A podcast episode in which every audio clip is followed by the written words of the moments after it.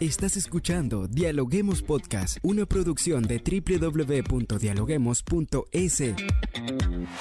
Cientos de académicos analizan, opinan y debaten. Son voces frescas que llegan a renovar la opinión pública desde una perspectiva diferente. Somos la puerta de entrada a la academia. Somos el nexo de la academia con la comunidad. Escucha nuestro podcast en Spotify o a través de la web www.dialoguemos.es. A continuación, Rangira Briseño debate junto a expertos, académicos y estudiantes los temas más curiosos del planeta. Hola, ¿qué tal amigos? Como siempre, un placer saludarles a todas las personas que se conectan a esta hora en el Ecuador y en el mundo a través de la www.dialoguemos.es, el nexo de la academia con la comunidad. Como siempre, soy Rangira Briseño y estoy lista ya para dialogar con los académicos de las universidades más prestigiosas del país. Hoy traemos un tema súper interesante para la comunidad porque vamos a profundizar acerca de los celos. Un tema que llama mucho la atención de la comunidad porque desde el punto de vista psicológico siempre se buscan recomendaciones para mejorar nuestro aspecto sentimental, ya que es natural tener celos de vez en cuando. De hecho, para muchos los celos pueden considerarse como una prueba de amor sin embargo, cuando salen de control pueden arruinar el día a día de una relación, incluso pueden ocasionar su ruptura. Así que si tienes problemas de celos y quieres resolverlo, quédate con nosotros en nuestro episodio de hoy porque vamos a hablar de consejos que te ayudarán a controlar o evitar los celos. Bien amigos, y para abordar este tema nos acompaña Mauricio Ortiz, él es docente del Departamento de Psicología de la Universidad Técnica Particular de Luja. Bienvenido a Dialoguemos Podcast. ¿Cómo estás, Mauricio? Yere, ¿cómo le va? Muy buenas tardes. Agradeceros por la invitación. Igualmente de parte de la Universidad Técnica Particular de Loja. Eh, nada, desearles lo mejor a ustedes y qué bonito poder formar parte de este espacio para poder hablar justamente de la temática de los celos, que ahora se da muchísimo en nuestros jóvenes. Así es, Mauricio. Iniciando y colocando un poco en contexto a nuestra sociedad, coméntanos cómo se describe desde el punto de vista de la psicología los celos. Bueno, desde el punto de vista psicológico eh, se percibe mucho los celos como esta idea, esta, este pensamiento a nivel cognitivo por parte de los jóvenes, y no solo de ellos, sino a nivel social, de querer tener esa sensación de controlar algo. Cuando no existe, o cuando más bien existe ese tema de control, la persona, el individuo comienza a generar esta idea de querer estar pendiente de diferentes tipos de situaciones para poder abarcar algunos espacios emocionales que tiene el individuo. Entonces podemos relacionarlo a los temas del celo como una parte de la percepción del individuo por querer controlar, por querer manejar alguna situación. Ahora cuando hablamos de control, es hablar de celos, es traducción de amor o por el contrario es posesión? A ver, cuando hablamos de celos podemos delimitarlo a dos partes. Eh, indudablemente, a veces existen parejas que tienen esa parte de celos, pero que no son patológicos. Hay una gran diferencia entre la parte patológica y unos celos que a veces suelen ser comunes. Incluso los celos también no solo lo vamos a relacionar con lo que es la parte de pareja, sino que también se lo puede relacionar con la parte familiar, académica, incluso en el mismo tema de amigos. Ahora, si volvemos un poco al contexto de la parte de pareja, pues podemos entender que esta parte tal vez patológica que genera mayor inconveniente ya trasborda o genera un límite adicional. Este límite adicional pues comienza a ser ya mucho más un estado de ansiedad, una rumiación de pensamientos que lo llamamos a nivel eh, cognitivo, a nivel psicológico, por parte de una de las dos, eh, de las dos parejas. Eh, hablamos de que la persona comienza a percibir o comienza a generar a nivel cognitivo diferentes tipos de pensamientos, de dónde estará, con quién estará, y esos tipos de pensamientos lo único que hacen es alimentar más lo que es al individuo de esa inseguridad, de esos celos. Entonces, comenzamos a poder abordar algunos tipos de pensamientos que tiene el individuo, sea hombre o mujer. Incluso hay muchas investigaciones donde se plantean que el hombre tiende a generar este primer tipo de pensamiento con alguna parte sexual, ¿sí? mientras que la mujer lo relaciona mucho más con la parte emocional. Esta infidelidad o esta inseguridad o esta producción de celos a nivel emocional. Entonces podríamos un poco delimitarlo de las dos partes, tanto a nivel patológico como celos que a veces pueden producir y que no son, eh, no son problemáticos o patológicos. Claro, hablando un poco de lo que comentas acerca de la diferencia patológica, ¿no? Y básicamente del amor, ¿de dónde viene la causa de los celos? Bueno, desde el punto de vista ya psicológico, muchas veces se menciona que es desde la parte de la infancia.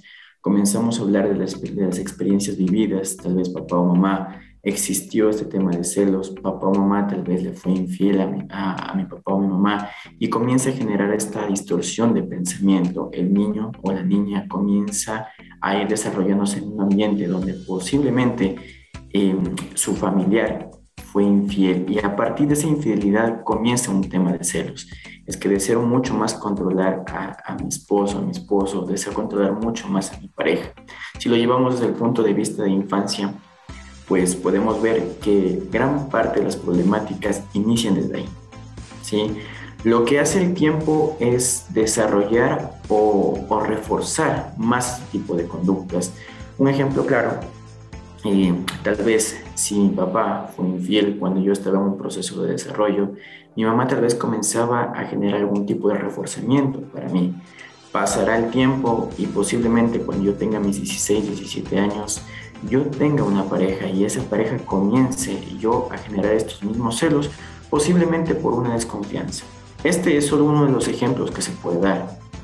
Existen otros ejemplos y otros casos donde el, tema de, los celos se puede producir justamente en el desarrollo eh, de los primeros o de las primeras experiencias de vida a nivel amoroso. ¿sí? Entonces, esto también hay que saber identificar porque existen diferentes tipos de sistemas a nivel macro y micro que pueden formar o que pueden reforzar el comportamiento de una persona eh, a nivel cognitivo justamente para desencadenar los celos. Ahora hablando de estas diferencias de las cuales haces referencia, básicamente en la personalidad. ¿Cuál es la característica de una persona celosa en el caso de mujer, hombre? en el momento no del eh, enamoramiento, sino ya cuando se convive en pareja, ¿se podrían identificar las características de una persona celosa? Claro que sí. Se puede identificar en el tema de dependencia. La persona eh, pide mucho saber la opinión de otra persona. Este es uno de los casos. Hay un tema de dependencia emocional, hay un tema de que siempre me gustaría hacer lo que mi, lo que mi pareja diga para poder eh, sobrellevar algún tema de situación, para poder aprender algo más de la vida. Si no está mi pareja, yo no hago nada. Y ese es un grave error y ese es un grave problema realmente que se puede dar. Mi autoestima, cómo tengo el autoconcepto sobre mí mismo, qué percibo de mi pareja y qué características busco de ella. Hay una parte, igualmente voy a tomar un poquito lo, lo que es la parte infantil, el desarrollo a una ausencia o si existió algún tipo de ausencia a nivel paterno-materno que me haga reforzar o que me genere ese vínculo de apego tal vez en la parte, eh, en la parte adulta. Tal vez faltó en mi vida un papá o una mamá, alguna mamá y lo que necesito es tener ese cariño, esa protección. Recordemos que el papá se lo vincula mucho con esta parte de seguridad, de protección. A la mamá como este cariño, este refuerzo que se necesita para poder generar algún tipo de confianza adicional. Estos son factores, como le menciono, no son los totales, pero sí son algunos desencadenantes que pueden formar lo que es esta conducta de celo y que refuerza no solo a nivel de infancia, sino que también lo refuerza a nivel de la vida adulta. Y es ahí donde se replican este tipo de conductas. Ya para finalizar, Adrián, coméntanos algunos consejos para superar los celos con la pareja uno de los primeros consejos que se podría dar para el tema de, pareja, de celos de pareja, es si usted tiene algún inconveniente, asista a consulta.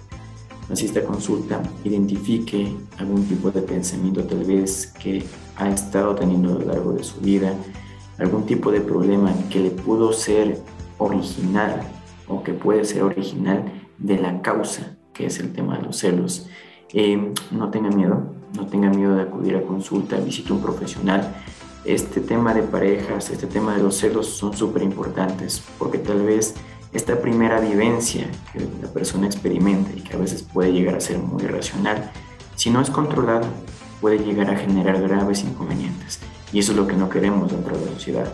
Entonces, visitar a un profesional, buscar un especialista en, en terapia de pareja, buscar una persona que realmente le ayude para poder sobrellevar este problema. ¿Alguna reflexión final que nos quieras dejar el día de hoy? Claro que sí. Como reflexión final es que, bueno, el amor debe de ser construido, una planificación tiene que tener esa confianza, ese compromiso.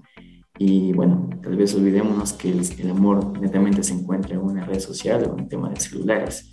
Para ser infiel se puede ser infiel de mil maneras, pero para querer estar comprometido con una persona lo podemos hacer. No tengamos miedo de eso. Así es, esperemos que bueno, todas las personas que nos escucharon a través de este podcast escuchen todos estos consejos que nos has dejado el día de hoy e interpreten que cuando se siente celo se debe ir a terapia antes posible, ya que el sufrimiento, como bien lo decía en un inicio, puede agravar cualquier relación de pareja. Muchas gracias por acompañarnos el día de hoy, Adrián. Muchísimas gracias a ustedes por la invitación y un fuerte abrazo. Gracias por escucharnos. No se olviden de seguirnos en nuestras redes sociales, Facebook, Twitter e Instagram como Dialoguemos Info y visitar nuestra página web dialoguemos.es.